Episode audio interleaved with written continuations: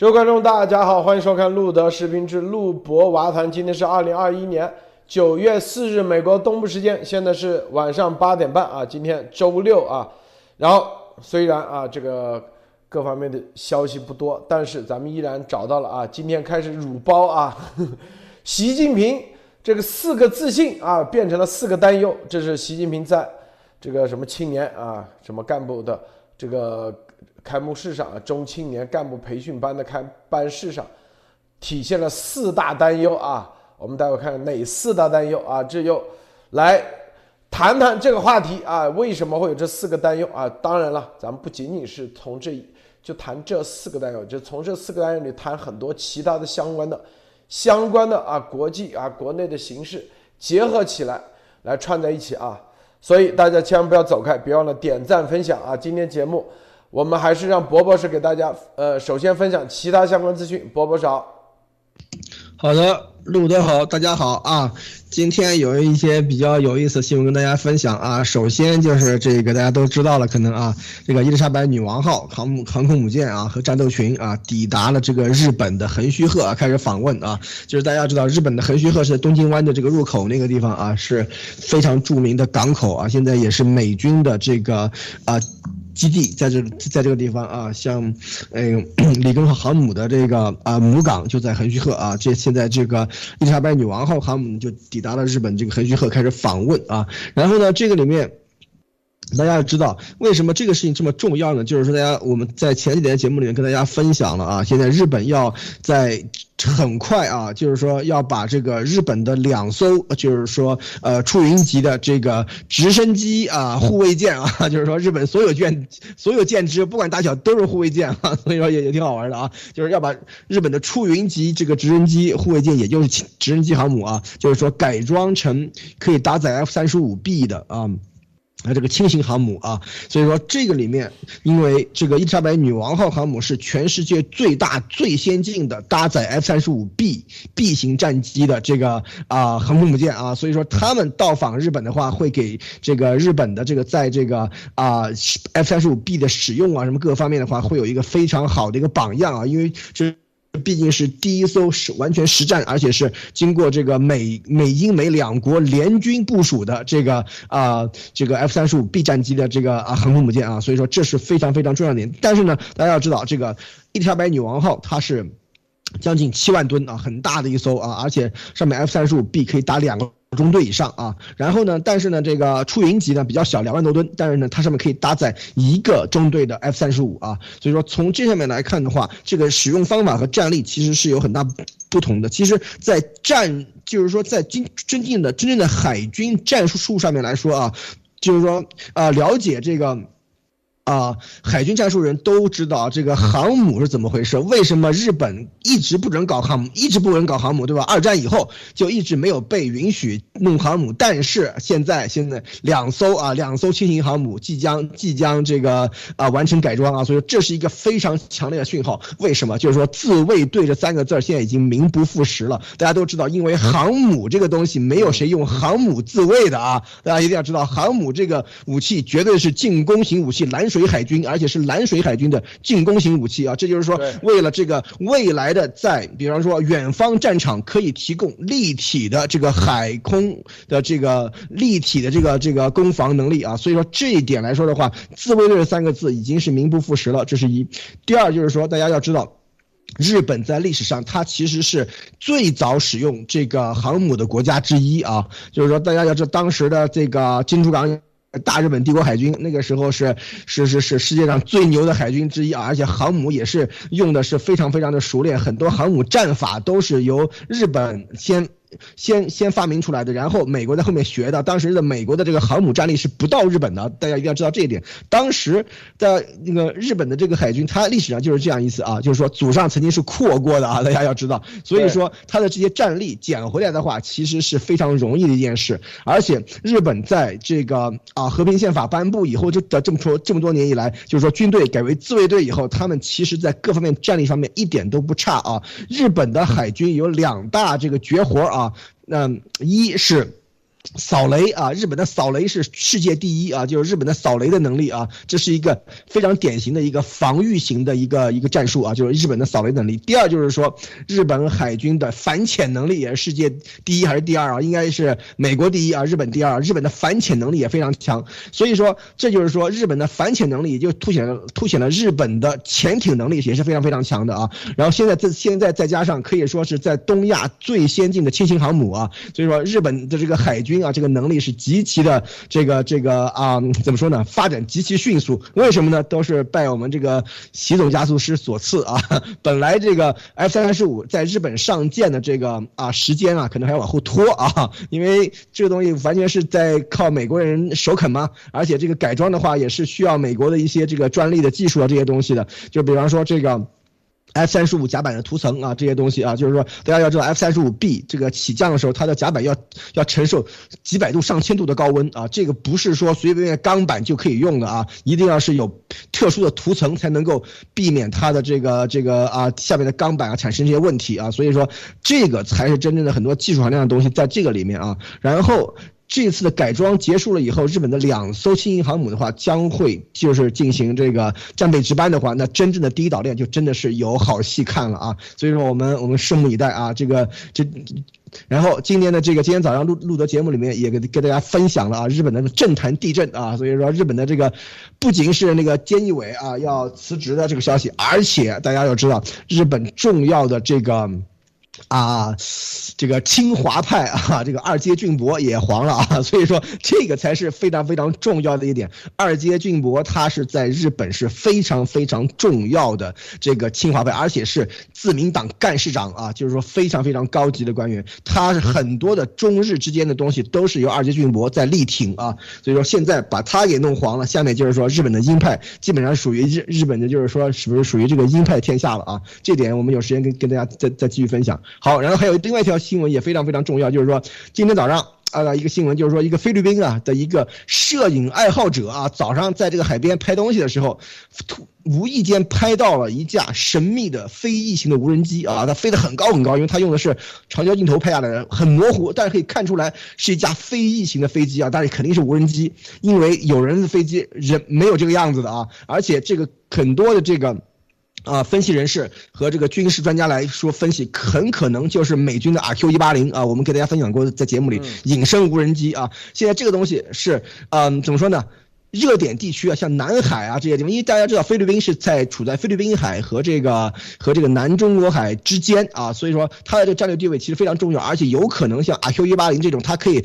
长达二十四小时以上的留空的话，它很可能是从澳大利亚这些基地出发的啊，所以说甚至关岛，所以说从这里面可以看出来，现在啊这这些热点地区，像南海将是各国这种先进武器的这个试验场啊，所以尤其侦察像阿 Q 一八零这样的这种侦察无人机的话，它肯定是最先被使用到这种热点地区里面去的啊，所以我们在后面的时间，我们将会给大家更多的分析类似像这样的这种情报出来啊，路德。好，呃，焦安女士分享一下。好的，感谢博博士，嗯，感谢路德啊，呃，今呃还有这个大家好啊，今。今天呢，跟大家分享一个，就是张家敦的这个在呃 Gatestone Institute 上面发表的一个文章。那么这个文章主要是呃针对于希望拜登政府能够对这个追责的病毒追责方面能够更加大力气，并且呢，他讲述了这个呃呃，就是说对中共这个病毒呃这个追责形成威慑的非常重要的原因和紧迫性。呃，他认为呢，就是拜登总统是不需要有一个呃完美的或完善的知。是就可以采取行动的。他指出呢，就是北京是有义务分享的这个情况哈，就是当时他并没有去分享他知道的信息，呃，这个就足够可以给北京呃这个提出一个沉重的呃，就是让他付出沉重的代价了。除了这个理由之外呢，他还有两个理由。第一个呢，他是认为呃，就是说中共至少有五个星期的时间呢，都在掩盖这个 SARS-CoV-2 的人际呃传播性，还有这个然后之。之后的撒谎，并且告诉这个世界呢，COVID-19 是不具有传染性的，就是说他们知道这个具有传染性的情况下，在封了武汉的情况下呢，呃，他们的这个中共的官员呢，呃，就是向其他国家甚至还施加了压力，要求就是接受呃中共来的这个入境者，所以说呃用了这种手段去传播，导致了这个中共以外的四百五十万人死亡啊，这个看起来是一个非常故意的一个行为，这是第一个原因。第二个原因呢，就是更加是涉及到现在和未来的，就是说。中共军方呢正在研究就下一代的病原体，呃，就是说讲到这个国国防大学在一二零一七年版的这个权威军事。战略学刊中呢提到了一种特定种族基因攻击的这种新型生物战，也就是说呢，它会针对某一个种族，比方说白人，比方说黑人，那么这样就是根据他对这个种族的这个基因的研究，他去定向的去对这个某一个种族形成伤害。然后说五年来呢，中国的这个军事研究人员和分析人员一直在撰写此类的病原体的文章。美国官员实际上对中国科学家一直做的。的这种能够攻击特定种群的细菌武器呢，表示忧虑。北京一直致力于收集外国人的基因资料。我们之前在节目里也讲过哈，就是说，呃，美中国现中共他们是现在完全可以把美国的成年人的信息做成一个 profile 的，就不管是你的名字，做成一个档案的哈。所以说，这个这是非常这个恐怖的一件事情。那么。同时呢，就是中共他在收集外国人的基因信息，同时防止将中国人的资料传给中国境外的记者。所以说，这是再次表明了中共军方违反了生物武器公约规定的这个义务的。呃，其实就是说正在制造，他们正在制造特定的这个生物武器。所以如果。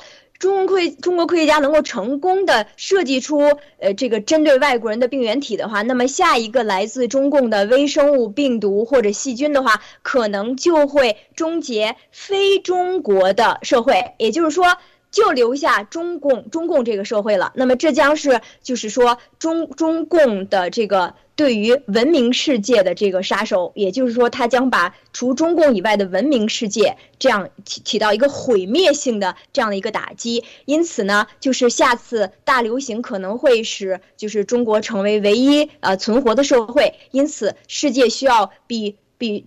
拥有正义也好，还是说对中共要追责赔偿也好，更重要的一个东西就是说需要对中共形成威慑。那么他也指出，现在拜登的这个追责问题上没有表现出来足够的兴趣，然后有可能会助长习的气焰，让他认为北京可以在不付任何代价的情况下呢，杀死数百万的非呃中共的这个这个人。所以说这里面就是其实呃张家墩是一个。非常紧迫的一个一个这个呃，就是这样这样的一个嗯指责吧，算是哈诉求。然后，并且呢，他也讲到了国际呃评估与战略中心的这个呃理查德费舍尔他说过，无论你认为中国是故意的还是错误的向世界发布了冠状病毒，他的集体反应都极大的教育了，也就是说，给教育了中国人民解放军。如何使用未来可能的生物攻击取得致命的成功？也就是说，他们做了这么一次实验，他们觉得啊，如果，如果你对 SARS-CoV-2 导致数百万人死亡，让世界整整个的世界整个的社会都这个呃步履蹒跚的话呢，那这个对你都对你们都没有任何影响的话，那下一步的这个。更严重的生物攻击的话，那可能就是什么？就是马上就要开始的了。那并且，呃，张家墩讲到呢，说，呃，中中国共产党使用的一种是称为。综合国力叫 CNP 的经验，呃，这个框架来对国家进行排名的，也就是说，北京可以通过提高中国的 CNP 或降低其他国家的 CNP，成为 CNP 排名的世界上最强的国家。所以在这次疫情当中，他所采取的方式就是什么？就是说，通过限制国内传播而。不制止国际传播，将这种流行病变成大流行病，那么这样的话呢，中国的 CNP 可能会降低，但是其他人的 CNP 会降得更低，所以从而呢，就是对中国的相对这个排名不受太大的影响，而对是对这个国际造成很大的影响。所以说，呃，大家可以想象，张家墩是呃在各个的这个媒体上哈，各个地方去发表自己对于这个这个病毒追责的这个看法哈。所以我们也能够体会到，这个对于呃他一直在致力于这方面研究的哈，包括张家墩在内的所有的这个呃中国问题、中共问题的专家都已经意识到了，包括我们严博士一直在推动，意识到这是一个非常紧迫的一个任务。未来有可能就是我们如果这次不对中共追责，我们中国人不站出来，不去做这件事情的话，那么将来对于世界是一个毁灭性的一个灾难哈。包括今天陆泽会讲到的这个习近平的四个自信这个部分，如果你让这这个四个自信变成四个担忧，你让这样的一个一尊的人物去统治全世界的话，那么只能带来的是全世界的黑暗。路德，好，这个有网友说啊，这个看的时候有重复啊，是不是？但是是在 P VPN 还是什么情况下？如果是 VPN 的话，可能是 VPN 的问题啊，我们这里是没问题的啊。好，这个习近平在啊九月一号啊九月一号在这个中青年干部培训班的开幕式上，然后提出了四个担忧，四大担忧。第一个担忧，第一大担忧就风险挑战明显增多。说这个担心年轻干部们总想过太平日子，不想斗争啊，直指这种不切实际，认为是一种幻想，让大家勇于斗争啊，然后就是这个这个勇于斗争，担心啊这个所有的官员们流行这种躺平啊，然后这是一个方面。第二个担忧是什么？第二大担忧说党的干部经不起风吹浪打。没有中共所谓的理想信念，或理想信念不坚定，关键时刻临阵脱逃。我们大先过一遍啊，哪四大担忧？第三大担忧是官员们不对他讲真话，不讲实话。说最根本的啊，你看这个是要看是不是讲真话、讲实话，是不是干实事求实效啊。第四大担忧是什么？不忠诚。说。就担心啊，这些官员们对他不忠诚。这四大担忧里头啊，之前四个自信，现在四大担忧啊。很多时候我们今天为什么谈这玩意啊？这玩意我们来结合一下啊，内内外啊，政治，中共啊，现在面临的包括习所面临的内部和外部的情况，来为什么会有这四大担忧啊？首先我们来说说，他是在这个中青年干部培训班的开班式上。这个干部培训班啊，都是应该是他挑过的啊，这些人就是为未来的这个干部梯队啊，这个所有的人应该都是中组部，他直接掌管的中组部，然后检验过的，未来要成为他的这个左膀右臂，甚至一点点啊，这个从就是从炮灰里头挑出来能进入啊铜墙铁壁，再从从铜墙铜墙铁壁里面挑出来啊，成为他的打手的这些人。所以你看啊，就是列宁式的组织，你看它四大担忧啊，典型的就是列宁式的组织啊。你看的一几大特点啊，结合海外的鸭毛组织，你知道，第一要怎么勇于斗争，就是无论在任何时期要斗争，生怕你过太平日子，生怕你安稳了，看得明白没有啊？生怕你，这就是这个。爆料革命二零一七年以来，我就经过一系列的啊，动不动攻击这个，动不动攻击那个。哎，我那时候当攻击前几个的时候，我觉得哎，咱们在想这人是不是呃，到底是不是中共特务啊啊，或者中共的这个小妈当帮忙的人啊？我们觉得情有可原。好，当一个个斗完以后，要对瑟林上校啊，美国英雄开炮的时候，我就知道。这就是习，你看中共列宁式组织，就是你不要想着过太平日子，没事儿他都要找出事儿来，天天反正要斗啊，这就是中共建政七十年以来，毛毛泽东啊，无论毛还是邓还是江江，就是斗斗谁啊？斗法轮功是吧？胡反正那斗的少一点了，就找几个什么陈良宇啊干一干。到习现在是基本上啊，这个精神啊，完全彻底接棒从毛这里，是不是？前前五年啊，那就是所谓的反腐，所谓的反腐就是找想着各种方案去斗，是不是？然后反腐斗完了，就开始这里又开始啊内部的。现在你看马云是吧？什么许家印，然后现现在找着赵薇了，就反正不断的斗，不断的斗争，不断的找什么样的人斗争呢？就是底下第一就告诉大家啊，你们所有的干部不要想着过太平日子啊，你不想斗争，你这就是不要想着从这个铜墙铁壁进入到打手，所以先要培养打手。这就是第一，每一个这里头的未来成为中共的啊，能进入习身边的这个干部啊，第一你得有斗争思维，不断的想方设法去斗。第二，说所谓的啊经不起风吹浪打，然后没有中共所谓的理想信念，或者关键时候临朝临阵脱逃。第二个，我们待会再说。关于第一个，这个伯伯是你怎么看啊？这个斗争思维。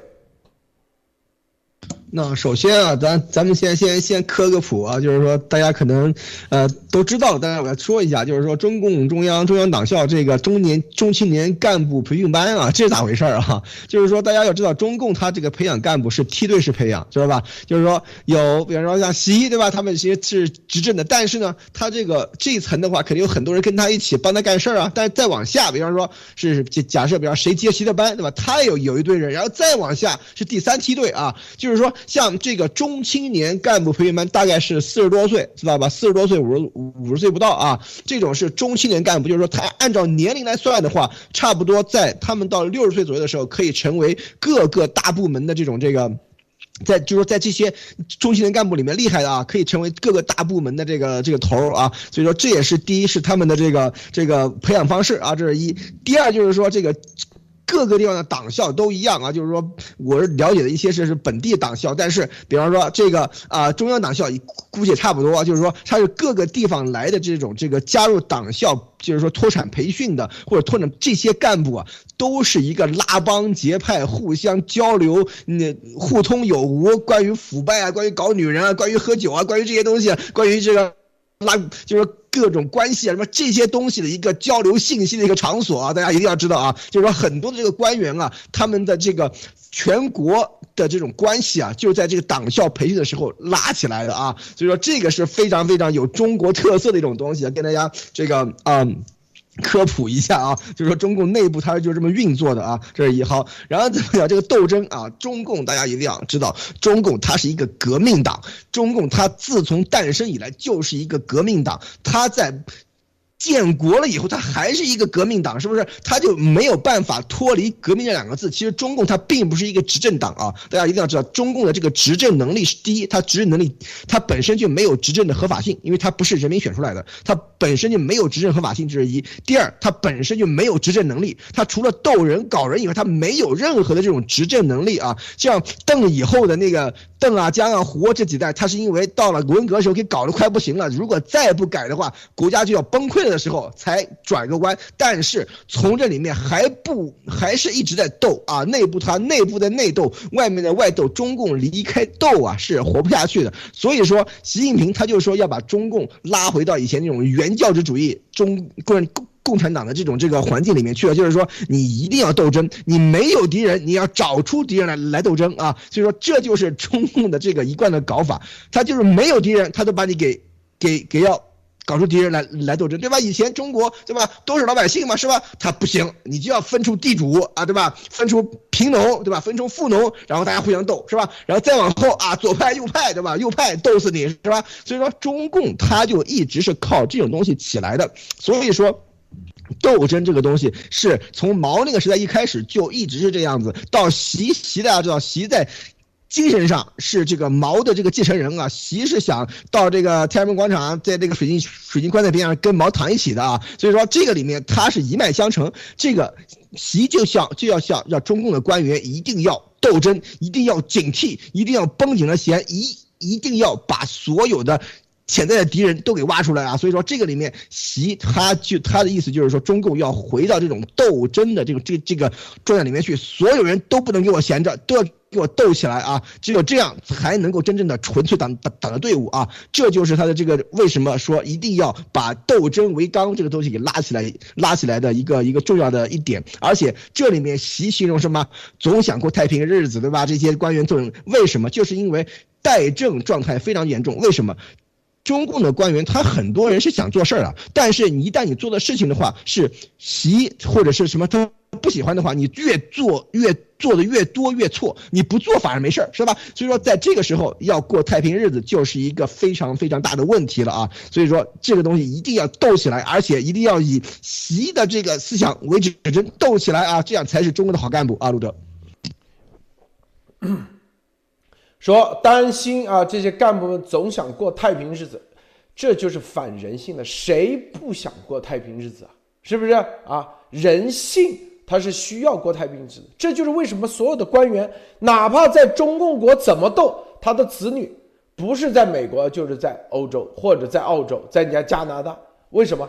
因为想过太平日子啊，最基本的，是不是啊？但是中共这个体系，列宁式的组织，就是要不断的引入这个斗争思维，让你的时时刻刻进入一种恐惧状态。一旦进入恐惧状态以后，是吧？你就离不开党，他就实际上对你彻底控制。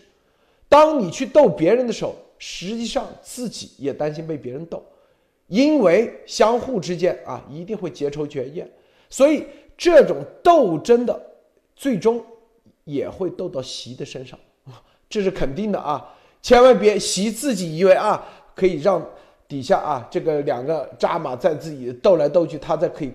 隔岸观火，过坐坐这里，两个这个两只鸡在这斗啊，公鸡在这斗，觉得哎挺好玩的。实际上最终照样，毛这一辈子都在斗，他的子孙子孙后代有一个有好下场没有？没有，是吧？啊，邓也不是一样吗？所以习一样的，这就是这个列宁式的组织。那斯大林一辈子在斗，斗完死的时候是啥结局？啊，这个齐奥塞斯库也是在斗，最后死的时候多惨，是吧？当你植入这个斗争思维的时候，这就是魔鬼的一种思维。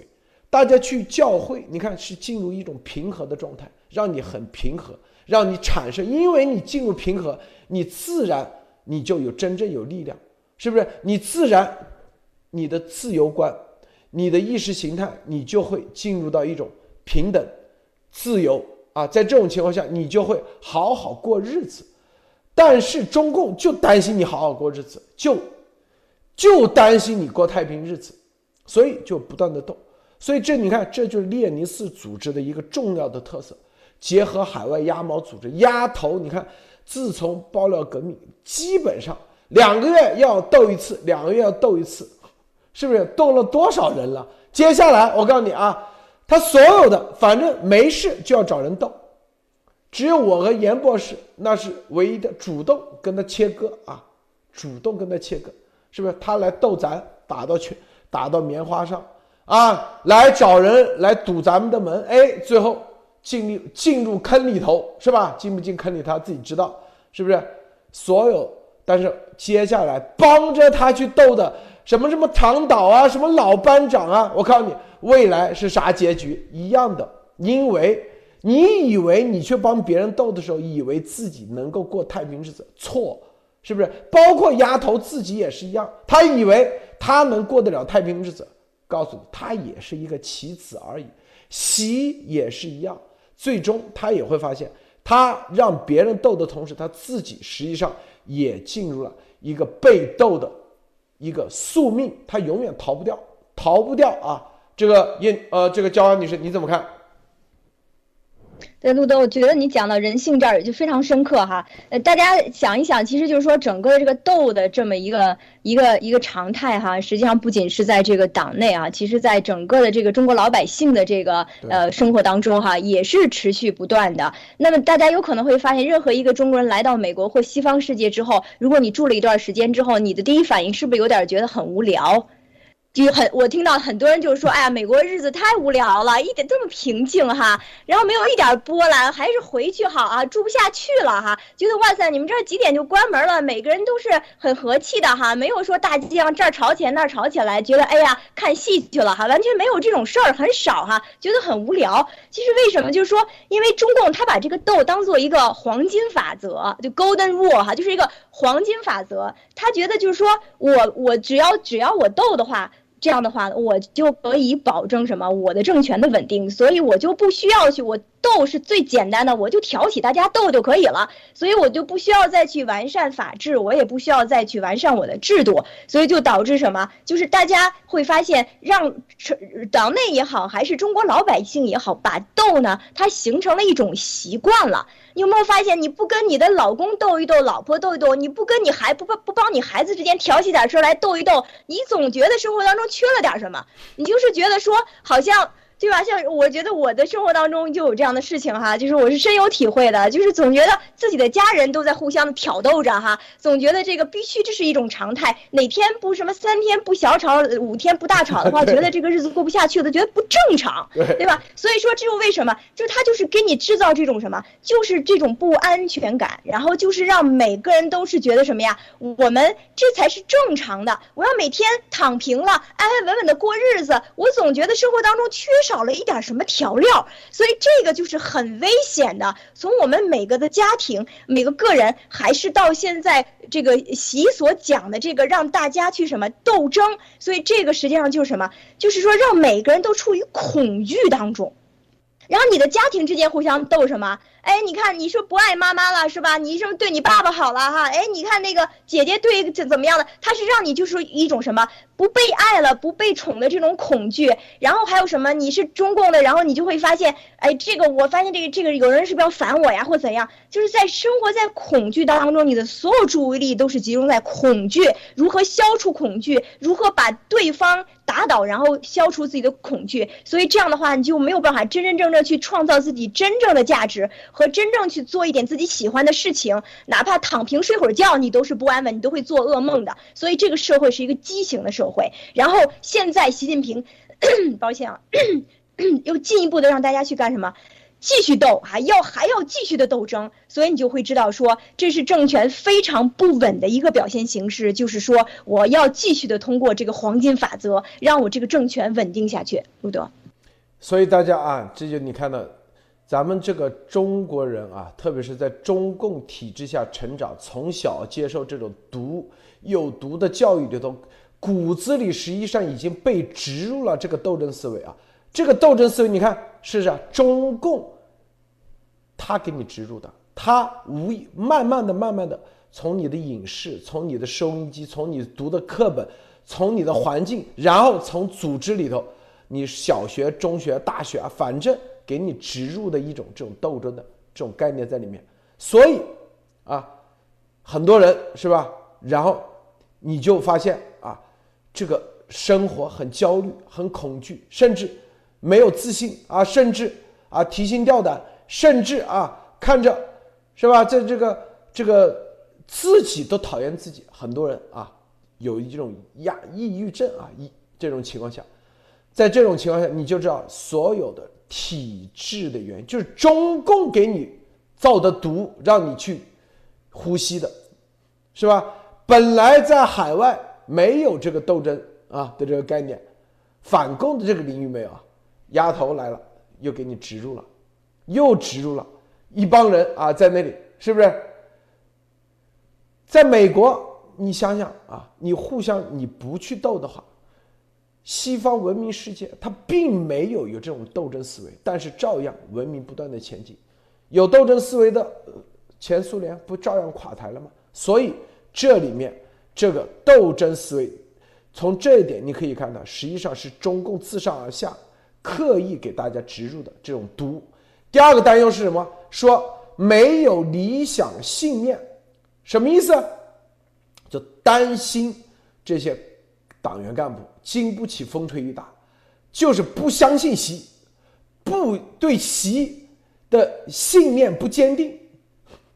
记不记得这这话一说，我就想起丫头说啊，路德对啊郭文贵啊，这个不是百分之百的坚信啊，坚信，我信你啥？是不是？让我们去做炮灰啊，是吧？我已经给了五万，那叫韭菜。接下来还让我们帮你去做铜墙铁壁，是不是？理由是坚信啊，是吧？他会来救你的啊，给就是现在啊，长岛去在法律上给中给丫头做炮灰的时候，说坚信啊会有律师费来来保你的，是不是？让你干啥？就是让你做铜墙铁壁炮灰，就是要有啥这个。叫什么黄黄什么啊？那这炸碉堡的是吧？这个你 得黄继光，黄继光枪眼儿的，还有那个叫啥碉堡，在在这个小学这个着了火没学好啊，这玩意儿，在在在在地上一动不动的叫啥名字啊？邱少云是吧？还敲什么的？是不是？你得要有，就对领导，就对习的坚定信念，啥意思？习一定是神。习说的每一句话都是对的，习说的啊错的都是正确的，习一定会对你怎么怎么怎么，就这这这概念，这就是坚定的理想信念，就对习的个人的坚定信念。邱少云是吧？啊，你看咱们，我是因为啊来美国几年以后，彻底把这个毒基本上清的差不多了，所以那些人名我都不记得了，以前是。脱口而出啊！直接说，现在哎，我发现我有长进了，有长进了，是吧？居然这些名字都不记得了，这就是丫头组织不也是这样吗？是吧？居然啊，什么什么土霉素吃了可以有效的神药降低血氧，哎，哇，七哥说的太好了，这绝对是啊神，是不是说的说的太对了？就错的你都要。把它当对的说，这就是啊？坚定啊，信一样的套路，一样的味道，一是不是同样的味道，同样的打法，同样的套路？这就是列宁式组织的第二个担忧，什么？其实第二个特征，这个博博士你怎么看？这个我觉得跟这个这个这个这个亚王的那个伟伟大领袖的组织啊，特别特别像啊！为什么？什么叫经不起风吹浪风吹浪打？记不记得啊？只有百分之五可以跟到最后，对吧？那剩下百分之九十五都是经不起风吹浪打的，一模一样啊！所以你看，没有中共的所谓理想信念，对吧？没有喜马拉雅，对吧？所以是没有理想信念啊就不行。啊关键时刻临阵逃脱，你看这这临临阵逃脱的最最最近很多嘛，是吧？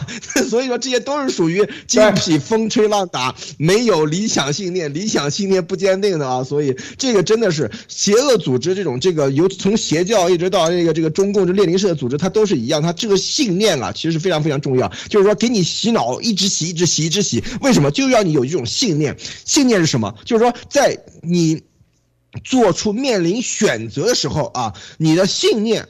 强到可以战胜你的人性啊，这个才有真正的信念。因为我自己见过中共里面有真正的有有这样的人啊，就是说他的党性能够超过他的人性。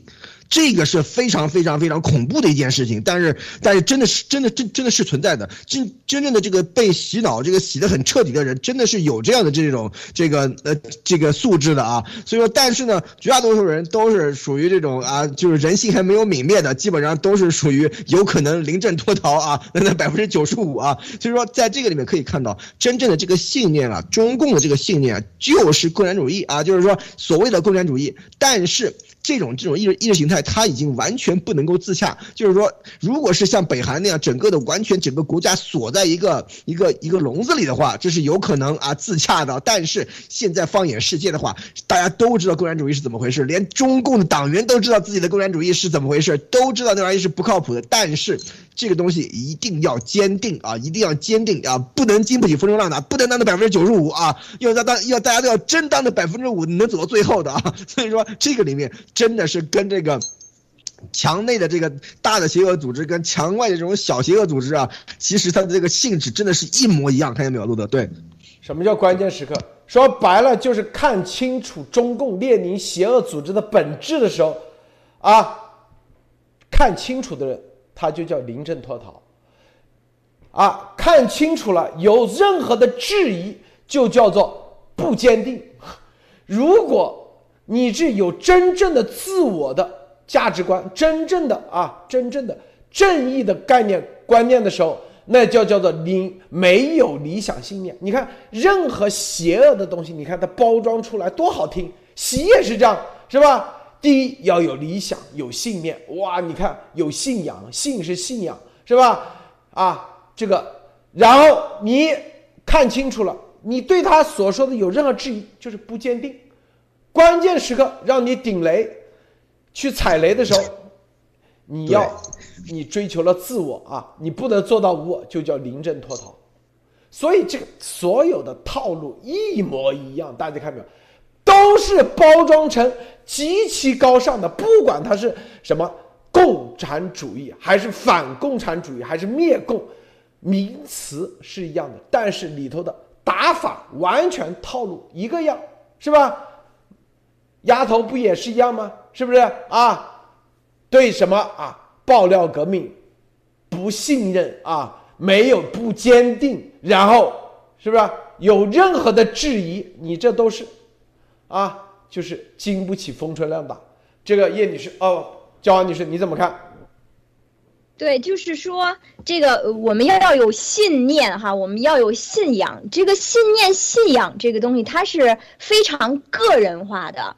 就是我的信仰和你的信仰，由于我的基因不同，我的家庭的生存环境不同，我受教育的方式程度不同，那么我就会有对这个世界的认知，对这个世界的一些 belief 嘛，就是你信奉的东西。那现在说你们信的就是什么？就是党，党是谁？党是我的，所以你信的是我，你信我是这个人。然后我觉得正常人都会知道，我不能信一个人，尤其是西方，对吧？所以我们信谁？我们是信仰上帝的，对不对？我们信仰神。所以你会发现这些，这个无论是北韩的哈，北朝鲜的，这个这个叫什么金正恩，还是什么之前的哈，他那个爹什么的，都是说我是我们从白山上面骑个白马下来的哈，搞这个传奇色彩，就是我们是。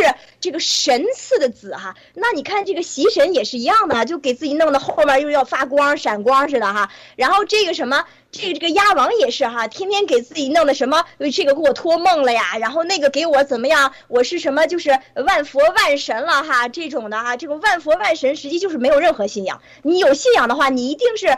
有有某种某种选择的，你不会是万佛万神的，他整个搞得自己神叨叨的这种，就告诉你我是超出一般神的，所以你要信我。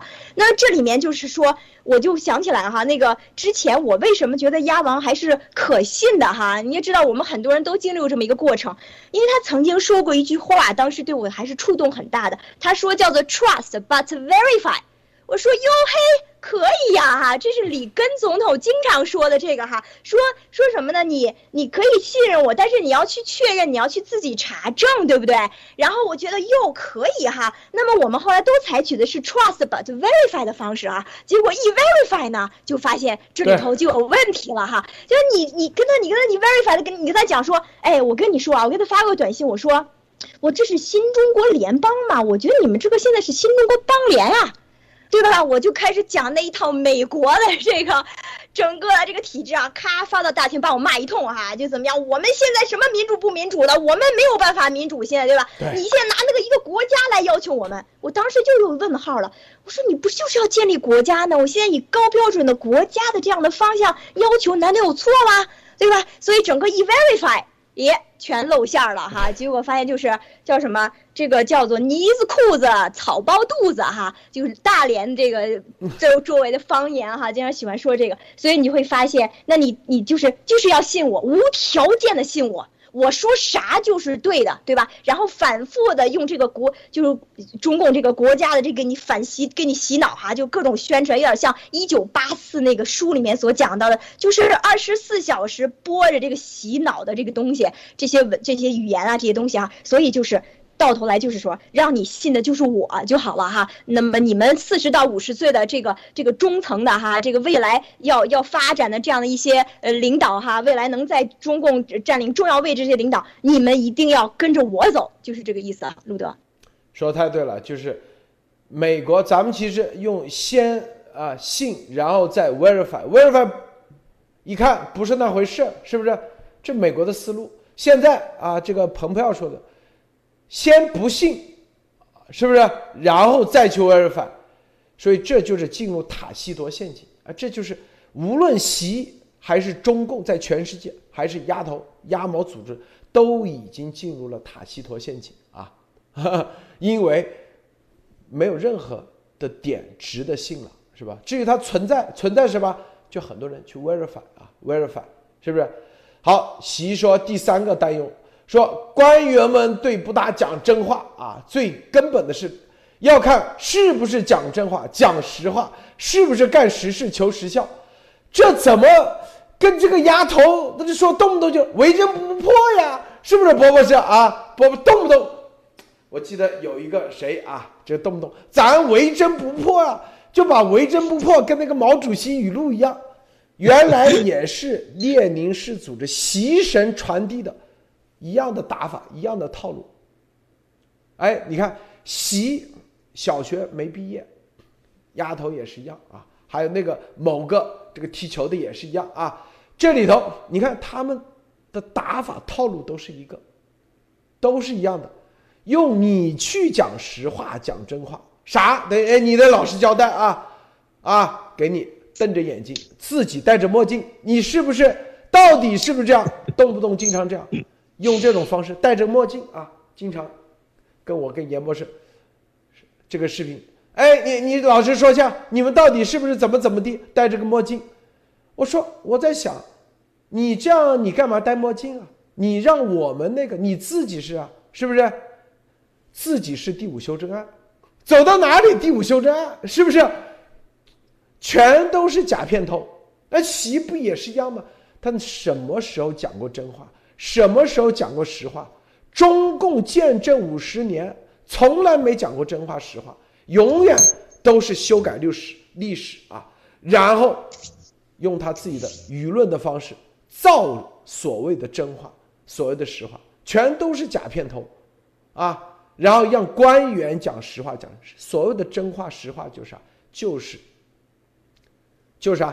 就是让什么事情都让他心知肚明，让知道啊，你这个人到底有没有啊？所以你你只要讲了实话，那比如说，哎，你看是吧？你这方面做的不到位啊，你还是有我的，是不是啊？你这里头讲实话，比如说啊，这个你这啥啊？想。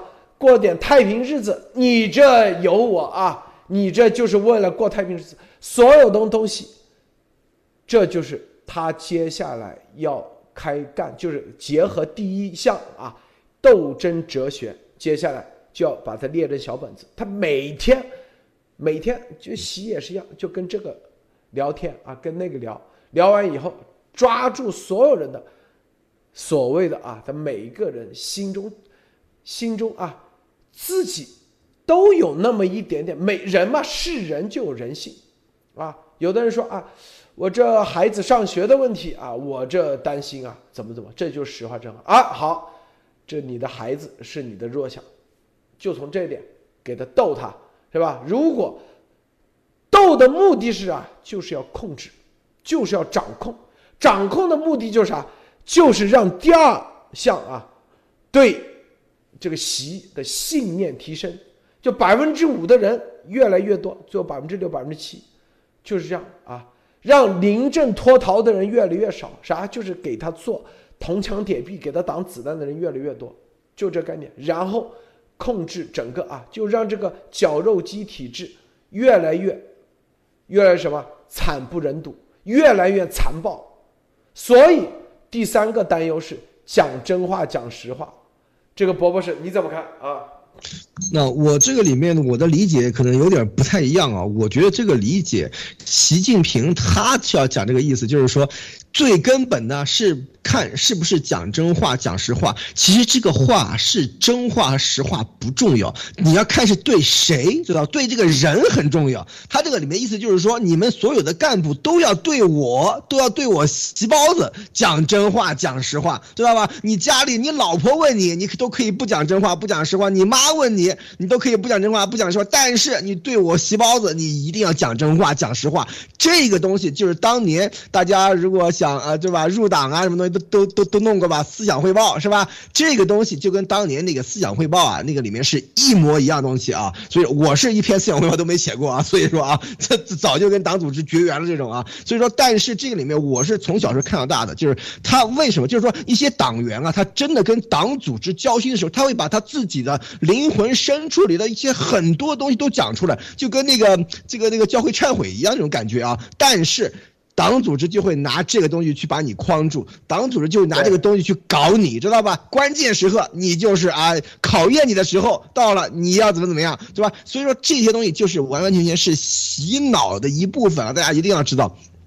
所以说这个里面，习近平他说这里面第三个担忧是官员对他不讲实话。不讲真话，主要是对他，知道吧？是这个里面大家一个看，一一定要看清楚是这一点，是对他对别人无所谓啊。你对你自己的上级，你这怎么样的话，你比方说啊，你上级哪天底下说了一点习的什么什么什么坏话，你立刻就把他给告到这个上面去了，是吧？这是因为你要对习总忠诚啊，你对别人都可以不忠诚。这个里面就是非常非常关键的一点，就是说习要叫什么？要保持党员。干部队伍的纯洁性就在这个地方啊，就是说这个里面就一定说你要必须对党组织，党组织就是习近平嘛，习习是这个党老大嘛，一定要对习包子啊要。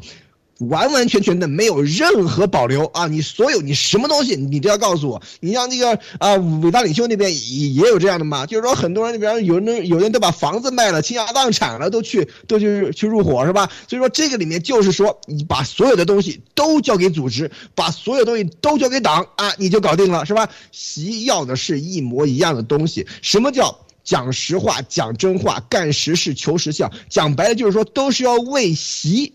干实事，为习求实效，对习讲真话，对习讲实话。这个里面他的这个关键点是在人，是在对谁这个方面。所以这个里面其实是非常重要。也就是说，要把这个党党员干部的这个队伍纯洁化，要培养一批专门只对习效忠的这种这个死忠粉啊，就是说是这个意思啊，路德。这个啊，你看这本来这个讲真话、讲实话。它本来是一个很好的事情，在美国啊，在西方都这样的，是不是？你得讲真话。但是这几个和斗争这个概念，和操弄人心和信念啊，这个一结合的时候，这个讲真讲讲实话就成为了另一个一个工具了，是不是？啊，就成为了操纵人心啊，列宁式组织的一个重要的工具，这就变成了邪恶。所以。就像一把刀一样啊，你放在杀人犯手里，他就是，是吧？然后放在好人的手里，他就是自卫。所以这个讲真话、讲实话，在中共的现在这个里面，最终的结果是什么？最终的结果是成为了一个利用的工具，让你去讲什么？你不讲真话啊，你这个人不够真诚，是吧？你这个人品不行啊，动不动就因为别人为什么？因为你是要用别人讲真话，来去斗争，去操纵，达成自己的邪恶目的，是不是？那自己不去讲真话，自己藏着掖着，自己是不是阴暗的很？阴暗下的完美，是吧？这个牺牲不就阴暗下的完美吗？是不是？中共的官员哪个不是？所以，这个西方世界是阳光下的啊，阳光下的瑕疵。你真正怎么样是吧？你只要不是用这个事来斗争、来操弄，不是列宁式的组织，我相信任何人都会自愿的去讲真话，根本不需要去后面来推动，是吧？这就是在这种场合下，在中共的是列宁式的组织的场合下，这种讲真话、讲实话，它其实就变味了啊！这个焦安女士，你怎么看？对，我觉得你们两个讲的都非常的到位。就是说，实际上这种讲真话，它是一个不对等的讲真话。你像在美国的话，如果我们发现哪个总统如果撒谎了，被叫做 liar 了，对吧？那么这个总统的话，就是他的这个公信度和他支持度立马就下降了，因为这个呃这个信誉或者说讲真话真实，它是一个双向的，是每一个人都要遵守，它是一个社会的整个的核心价值观。然后你看到习他给大家说的东西就是。你们要这样，对吧？你们要这样，你们都要忠诚，然后你们都要什么斗争，你们都要怎样？所以这个就是完全是一个不平等、不对等的。也就是刚才伯博士讲的，你你对讲真话，你就是要对我讲真话。然后这个就让我想起这个亚王组织这个唯真不破哈，有点这个相似性的哈，就是一个性质的。实际上，我记得有一个小插曲特别好玩的，就是有一次的话呢，就是有一个这个其中的一个战友哈，然后呢，他就是被打了，要到医院里装作是病了哈，这样的，然后就装作病了。我还那个时候还专门找了那个东部的一个朋友去看他哈，我说哎呦这病了哈，咱真的是哈就觉得哎呦病了，赶紧去哈。之后呢，然后反馈回来信息就是说呢，呃，那个那个被打的战友说，我现在已经没事儿了，我干嘛还要躺在这儿啊，对吧？然后说那那那个那个鸭王让你躺着，你就躺着嘛，对吧？因为要拿证据要什么对付谁哈？因为当时是去好像是惩贼的时候，然后把这个呃把他给打了还是怎样的哈？因为要怎么样有这种策略的。然后呢，这结果他躺在那儿说了一句话，说我病都好了，我还躺在这儿，这不就不为真不破了吗？然后我就把这个录音发给了鸭王，然后鸭王当时在那边就哈哈哈的乐哈，说哎呦他挺有意思的。我当时就觉得我说人家讲的挺有道理的哈，这个就是说这里面你就会知道说唯真不破是什么。就是说，你要对我们为真不破，你爱对谁不为真不破就不为真不破去，反正我就不管了。那中共这也是，你要对我要干什么呢？你要讲真话，你对全世界讲假话我都不管，对吧？病毒的问题呀，还有这些整个的，你们去这个呃，就是网络骇客别人呐，然后你去这个这个，包括包括这个呃。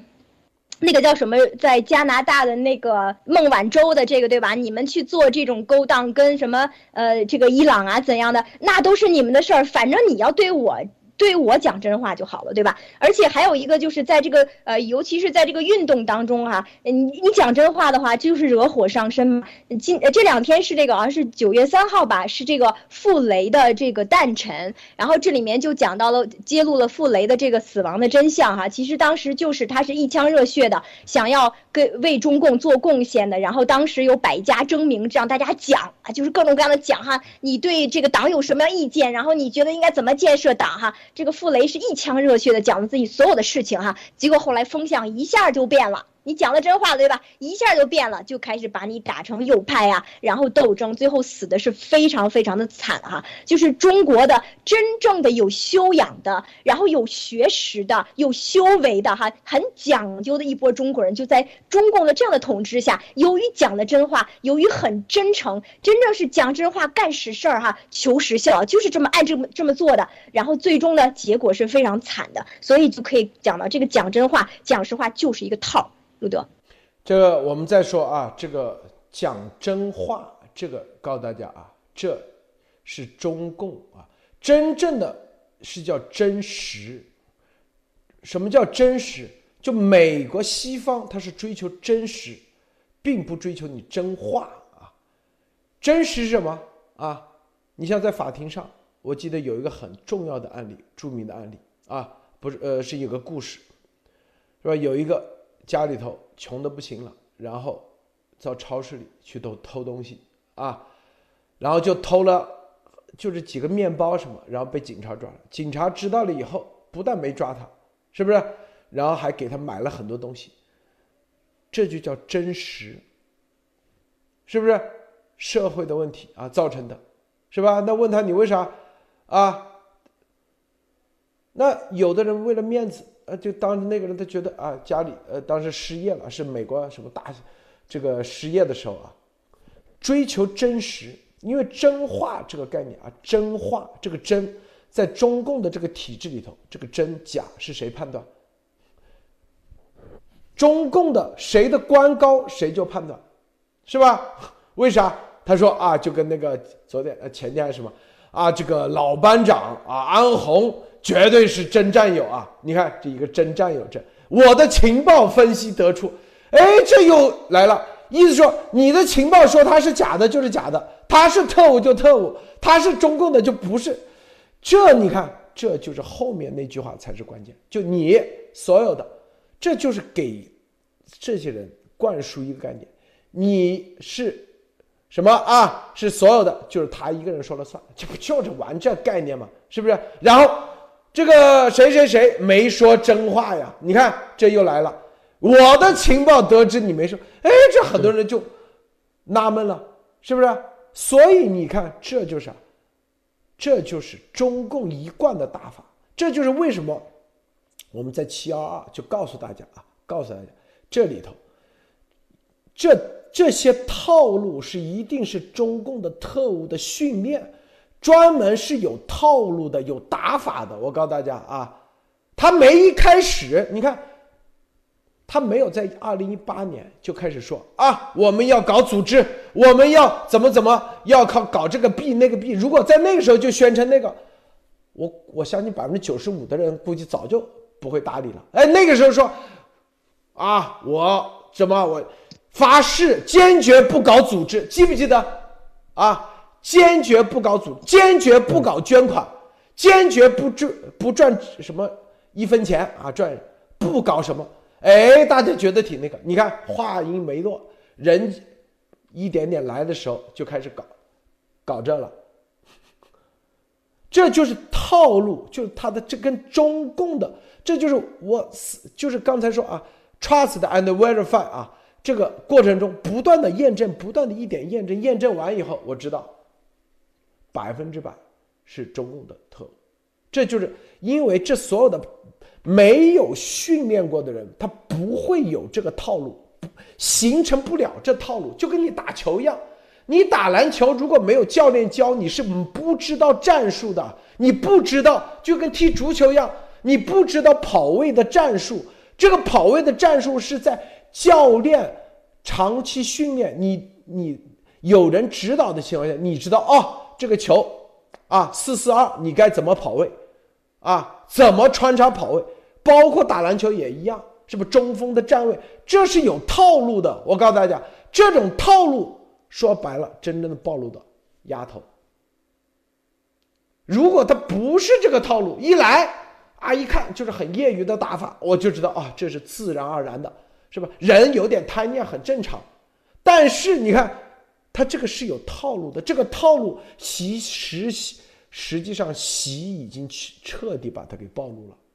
你看最后又是不忠诚，提到忠诚，所有的要忠诚。你看忠诚无我，孝顺是吧？然后假变通，然后这里头啊，让你坚定的信念是吧？这个不要死。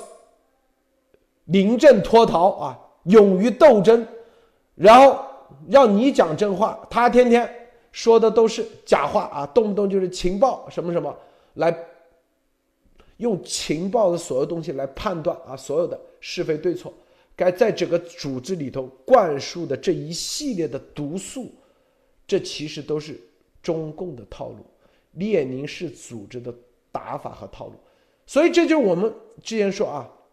我们专门说，不要看他说什么，核心看他到底怎么做的。就像一个球队出去一看这个人，他的打打球的这个整个的套路就知道，一定是训练出来的，一定是职业队出来的，专业队出来的啊，是不是？绝对不是打野球打出来的，野球接球打出来的一定不是这个套路。这就是线索，这就是迹象。这个伯伯是。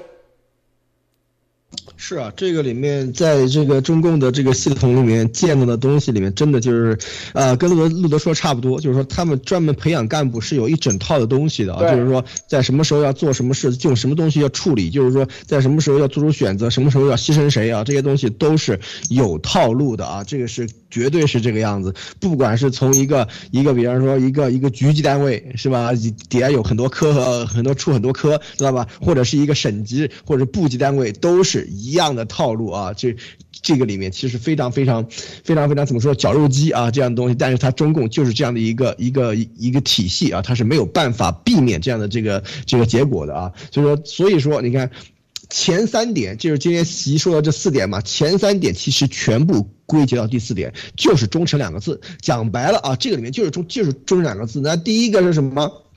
第一个什么不想斗争对吧？斗争是。斗争总要有有对象嘛，你不能斗争习总啊，是不是？所以说你肯定要斗争习总的敌人啊，就这就是忠诚，对吧？第二点是吧？啊，经不起风吹浪打，是吧？什么信念坚定，更向谁坚定，向谁效忠？那习习总啊，是不是一样的？那第三个，对吧？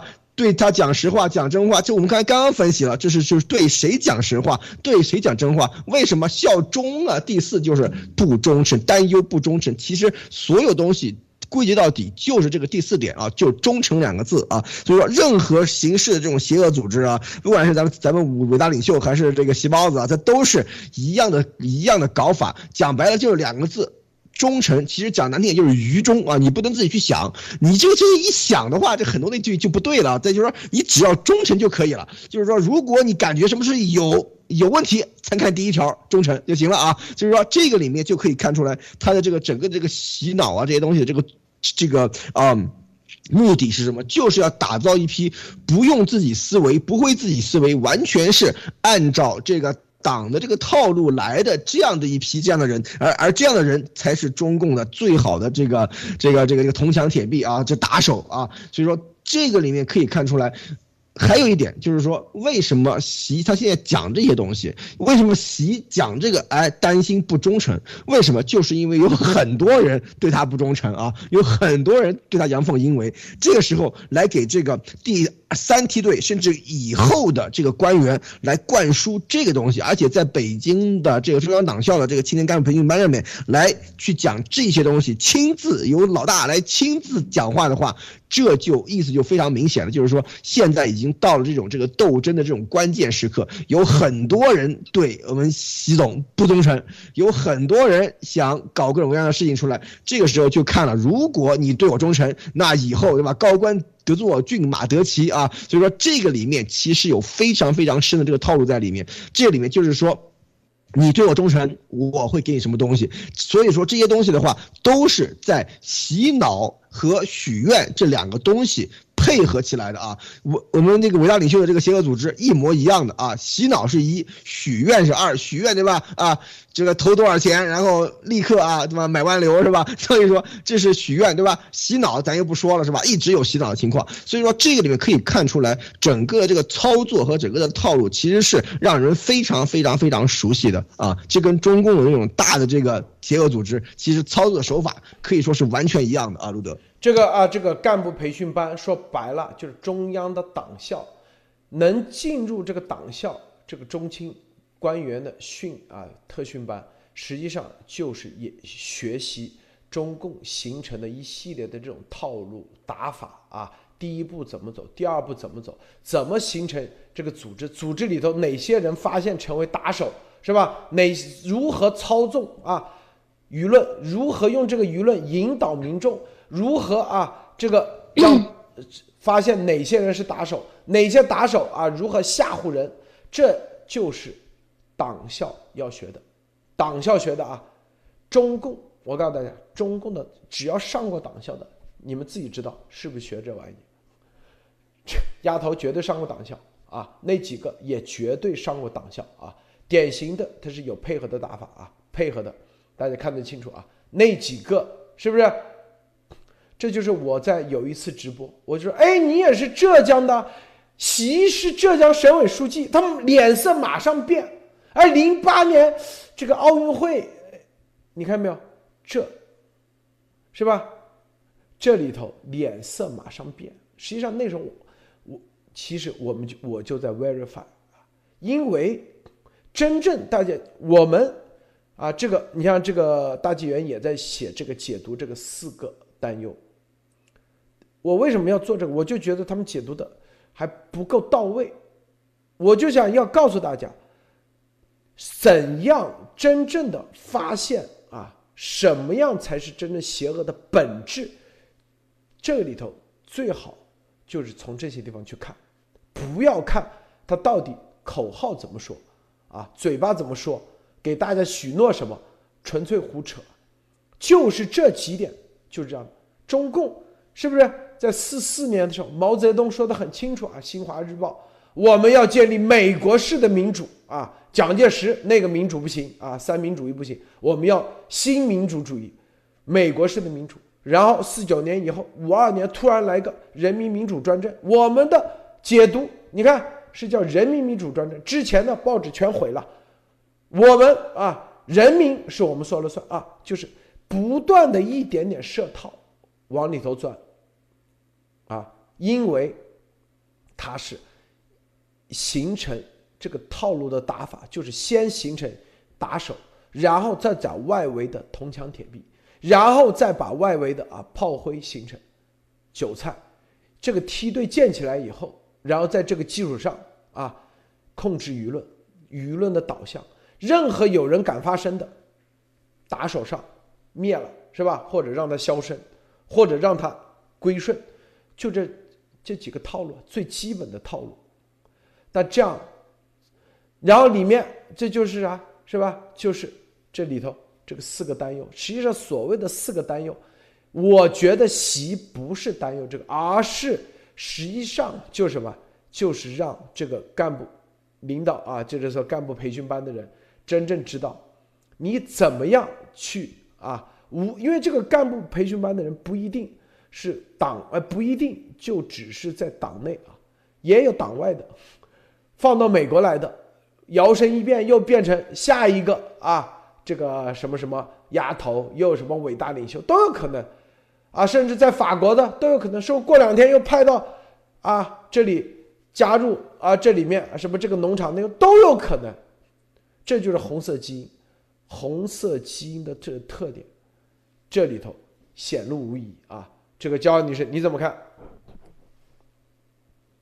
嗯，好，就说忠诚这个，就归根结底就是忠诚嘛，哈。我刚才觉得那个博博士讲的非常对，就是那这个忠诚实际上就是你的身、你的心、你的灵都得是听我的，都得是我的。那比方说这个这个忠诚里面讲到这个舍舍生忘死啊，之前我们也说过的以身许党啊，这种哈就就让我想起来这个呃小他们现在做的这个小学课本里面哈，这个下达的命令就是说呃小孩子啊要让他就是就是说不不管是说这个外在的内在都要理解这个什么概念，并且还要用于实践哈。然后就突然让我想到我小时候一个特别傻的一个桥段哈，就是说那个时候我们那个讲赖宁嘛哈，赖宁去救火啊，我不知道大家有没有有没有记得这个桥段？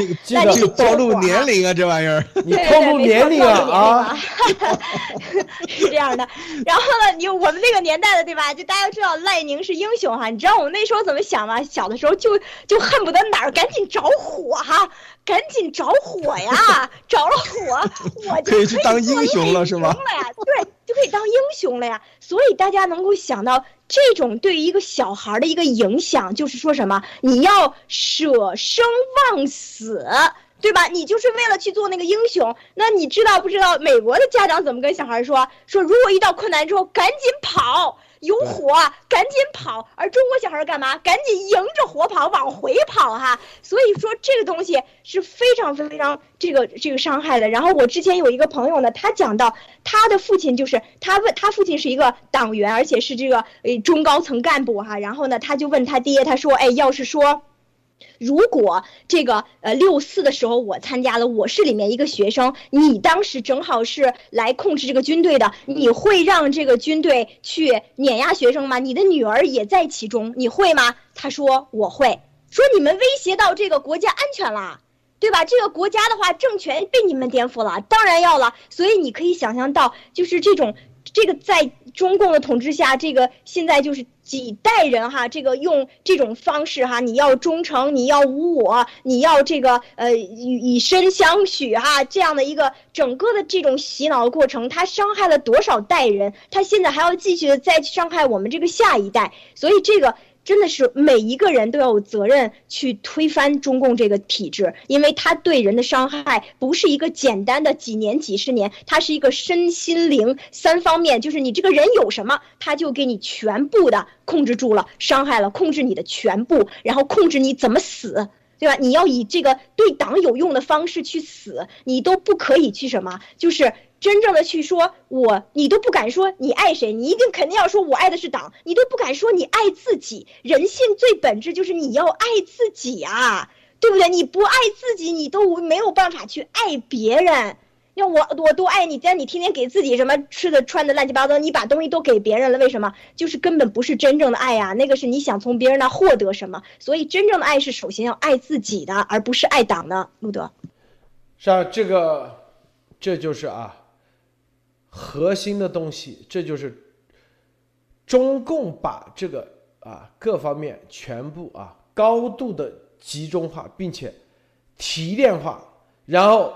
形成啊一整套的套路打法，但这个对人类的文明没有任何的贡献，不会有任何的贡献，因为中共几十年搞出啥东西出来没有？没有任何出来啊，搞出研发什么改变世界的东西没有啊，并且还好不容易啊，这个美国给机会加入 WTO，然后有那么一点点，是不是经济的成就？或者是钱呢又被中共给全部集集中搞走了，搞走了以后，然后不断的加强各方面的，形成啊这个套路，形成更加严密的严密的这种套路，这种培训是很恐怖的。我感觉这种培训，我就想起啊，就跟这个啊这个厂矿企业的各个环节的这种培训一样，流水化了，它已经流水化。产业化，很多有些说啊，这个东莞是吧？这个管事服务啊，一二三四五六七八九十，什么进去先几分钟后几分钟，这都已经形成越来越严，就是这种套路，是不是？中共现在把这个人心的操弄啊，已经炉火纯青，纯情，这就是咱们频道这个路德社存在的重要的价值，要知道。分辨一定要有这个火眼金睛，看清楚，看清楚啊，伯伯是。是这个其实非常的重要，我们花花花那么大力气，呃，录的每天两期节目，主要为了什么？就是说要让大家能够从这些东西里面看出这个问题的所在啊，看出这个像中共这样的这种邪恶组织的这种这个非人，就是说这个呃，就是说反人类是吧？非嗯反人性的这样的一些这样的这些这个特质啊，所以说就像刚才焦娃女士分享的那个那个啊例子啊，的确是这样子，中共它的这个里面很多的这个。中共的这个死忠的这个党员的话，他的这个党性其实是高于人性的啊！你看，像当年是这个文革的时候，那个叫什么？这个习近平像他们这样的人，对吧？他老爸挨斗的时候，他们自己也是，对吧？就是去打他老爸啊，什么这些东西。那个这个薄熙来当年不就抽的爹吗？是吧？所以说这个里面其实都是反人类的啊！这就是中共这个邪邪的，嗯。邪党他所最擅长的东西，就是说他要把你的人性给打掉，然后以党性来取代他啊。这个里面就可以看出来，现在习总现在在来强调这么四点。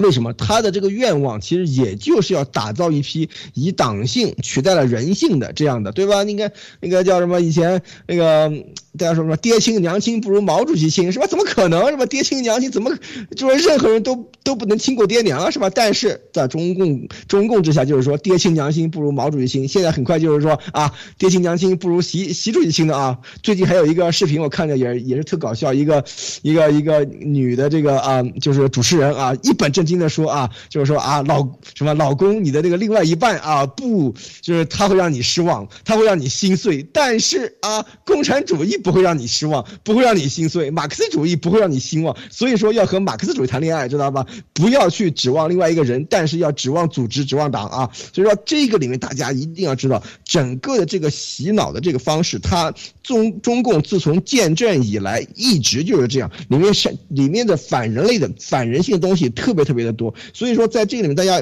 一旦要有一些自己的这个意识和自，就是说这个独立的精神了以后，就一定要能够看穿这一点啊，就是说要首先就是说这个。基于人性的一些考量的话，你就可以看出来，真正的很多的中共操纵是反人类、反人性的。所以说，这就是为什么这样的一个邪恶组织，它的这个目的就是要把整个的世界变成一个没有人性、只有党性、只有它一个组织能够发扬光大的这样的一个地方啊。所以说，这个才是为什么世界上的所有的有识之士对于中共都是深恶痛绝的原因啊。路德，这个我们再来看啊，这个很多人说啊，西方的。啊，这些很多组织，你看这四个点啊，这四个点，你像，比如说谷歌，谷歌啊，它至少要讲真话啊，讲讲，就你你得实事求实效啊，干实事，这个是没错。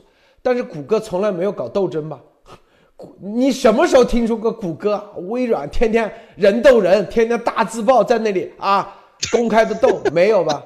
啊，他可以允许你临阵脱逃，是不是？你对谷歌可以没信念，但是你只要拿了谷歌工资啊，你必须得交活，你得按协议来做，不需要追求什么信念这玩意。美国从来没有要求说你对美国必须得忠诚，不提这个。是不是在战场上当俘虏，赶紧赶紧第一时间你赶紧投降，投降，你的生命是第一位的，你当俘虏是国家的责任，不是你的责任，没有说你对国家忠诚，国家要对你忠诚，你走到哪里，美国都要把每一个飘在海外的美国士兵的遗骸都得要弄回去，二十五万美元奖励。还给全家美国护照，是不是？波波是是不是这概念啊？美国要对每一个人忠诚，不需要你对美国忠诚，就这概念。为什么？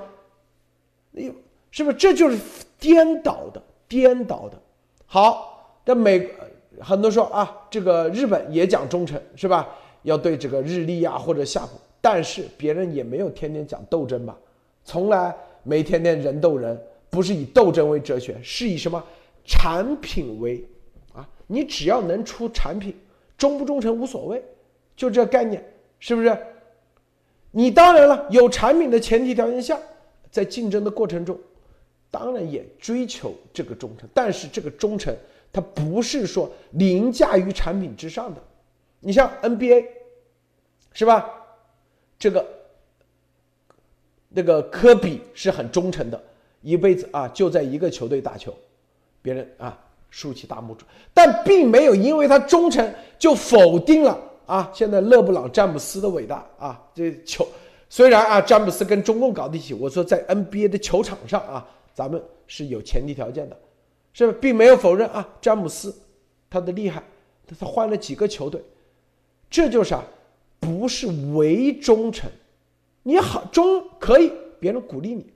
赞扬，给你竖两个大拇指，但不会因为你忠啊，就给你你的你的收入啊，你的这个合同就比那个要高高很多，要比啊，这就是最基本的逻辑。也没见别人拿着忠诚这个事去搞斗争，去搞批判。所以你看，只要拿着这几个每个独立的点，除了第一个斗争啊哲学之外，第二个点什么信念。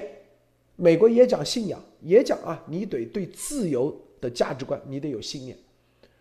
就任何一个独立的点，它都是很好的，但是一结合起来和斗争、勇于斗争一放到一起，它就变成了邪恶，包装起来。所以，你如果是真正的做产品，如果是搞科技、搞，你你得对你自己的、你自己的产业方向，你得要坚信。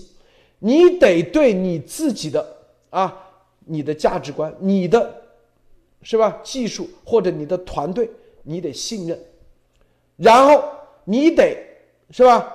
这个在研发的过程中，你得真实，你不能掺假，你得是不是在你的客户，你得要忠诚，你得什么叫你的？你得对客户忠诚，而不是客户对你忠诚。客户想用谁的就用谁的，说白了就这么简单。你想用可口可乐就可口可乐，你想用百事可乐就百事可乐，但是你得对客户忠诚。什么意思？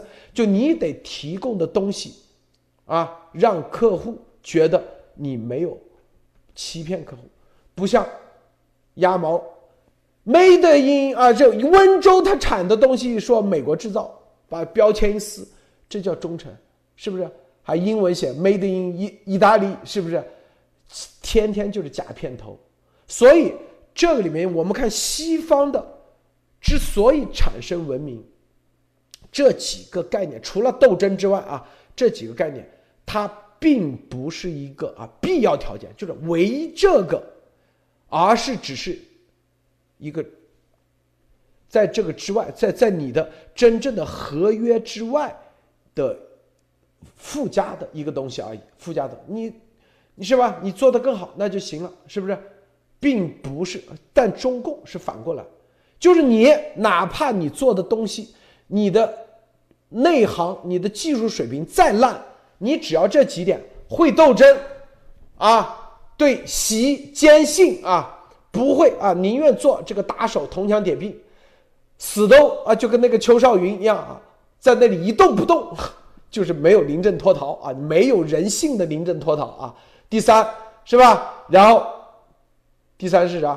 就是啊，对组织什么都敢交代，什么都交代啊，就是经常说，哎，这个问球王啊，你这晚上到底是不是啊？这个时间多长啊？哎，交代一下，你不交代，这都是不讲实话。你看，这都到这地步了，是不是？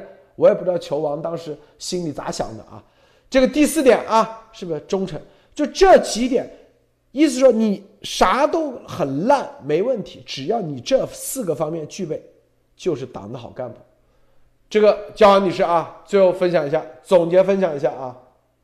对，刚才其实路德讲的这个几个哈，实际上就是中共给中国人设定的核心价值观，对，多么可怕哈！斗争啊，你要彼此互相斗，然后你要什么？你的理想信念就是为呃共产主义而奋斗哈，然后你要讲真话，你要给我讲真话，你忠诚，你就是要舍身忘我哈，这样的。所以你再想想刚才路德所讲到哈，就是在呃西方世界，实际上就以美国为例啊，它是有社会契约嘛，那么这个社会契约。的话，就是说，我们都维护所有人的共同的、大家认可的这个权利啊，民主、自由、平等啊，呃，追求幸福的权利。那么，这个这个没有把爱国放在里面，只要你遵守宪法，然后你遵守这个国家的核心的价值观，然后就可以了。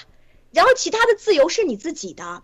然后刚包括刚才路多特讲的说，哎，Google 也好啊，还有这些球星，那么。对他们的要求是什么？叫 work ethic，就是你的职业修养。你在哪一个职业里面工作，对吧？那你要符合这个行业的规定和这个行业里对你进行的一个呃高标准的、有品质的一个员工也好，还是说你在里面的参与者也好，那你应该是符合什么样的一个标准的？这样就可以了。其他的，你你说什么话呀？你爱怎么？只要你符合社会契约，只要你在宪法的条件下，那么你就可以很自由。没有人说你一定要忠于我。我的民主党，你一定要忠于我的共和党，对吧？没有，你可以换呀，你可以随便换，你自己立个党也是可以的，你自己创一个宗教都是可以的，对吧？这是分分钟的事情，在美国，所以这个给了你足够的自由。那么这是由于什么？由于它的整个的核心价值观就已经确定了。然后你再看看中共的核心价值观，今天我们主要讲到这个东西啊，就这四项。是多么可怕的！那么这个最后导致的结果是什么？让所有老百姓都在这样一个模子里面生活。最可怕，人生活到最后最可怕的是什么？是你不知道你不知道什么，所以就导致什么？你就在这个框里面。然后你根本不知道国外的生活是怎样子的，比方说前前两天有一个我看了一个一个推哈，上面讲到一个一个人到印度嘛，一个中国人到印度，然后到了医院里要看病，说我是外国人，我能看病吗？你能让我看病吗？然后然后外人家印度人跟他讲了一句什么话？你是人不？你是不是人？你是外国？你是不是人？你是人，我就可以给你看病。所以这里面你会发现，当我们有条条框框之后，你就觉得哇，到美国看病好贵呀，对吧？然后人家是不给我看，我得先交钱。不是在美国，你先看病再交钱的。所以这里面就是你，当你不知道你不知道什么的时候，你就很多时候就失去了真正的判断。路德，好，谢谢波波莎，谢谢焦安女士，谢谢诸位观众观看，别忘了点赞分享。今天节目就到此结束，再见。